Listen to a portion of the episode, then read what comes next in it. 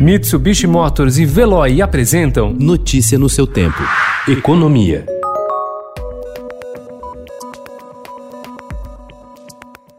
O julgamento de um caso que está na justiça há mais de 20 anos pode mudar completamente as relações trabalhistas entre estatais e seus empregados. O Supremo Tribunal Federal deve decidir em breve se as empresas públicas podem dispensar funcionários sem motivação formal. Hoje, as dispensas só ocorrem por justa causa ou por meio de programas de incentivo à demissão e aposentadoria.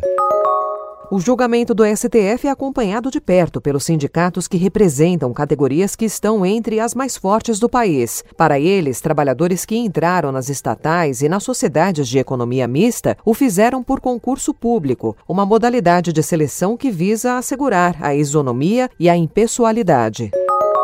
Progressões e promoções de carreira de funcionários públicos podem custar cerca de 8 bilhões de reais aos cofres do país até o fim de 2021, mesmo com a trave imposta a reajustes no período pela Lei de Socorro aos Estados e Municípios no contexto da pandemia de coronavírus. Apesar do veto presidencial ter sido mantido pela Câmara na semana passada, o presidente Jair Bolsonaro, na sanção da lei, deixou uma porta aberta para promoções em todo o funcionalismo.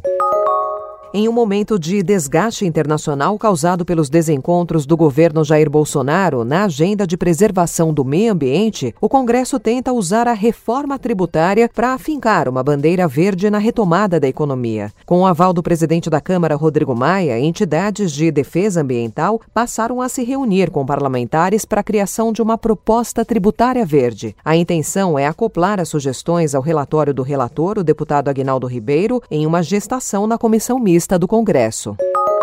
De olho na agilidade e rapidez para encontrar soluções inovadoras e disruptivas para seus negócios, grandes empresas estão se aproximando cada vez mais de startups para fazer parcerias. Em cinco anos, o volume de acordos fechados entre a velha economia e os novos empreendedores cresceu 20 vezes, segundo o levantamento feito pela 100 Open Startups, plataforma que conecta esses dois mundos. Só nos últimos 12 meses, 1.635 companhias fizeram contratos com startups. Notícia no seu tempo. Oferecimento: Mitsubishi Motors e Veloy. Se precisar sair, vá de Veloy e passe direto por pedágios e estacionamentos. Aproveite as 12 mensalidades grátis. Peça agora em veloy.com.br e receba seu adesivo em até 5 dias úteis. Veloy, piscou, passou.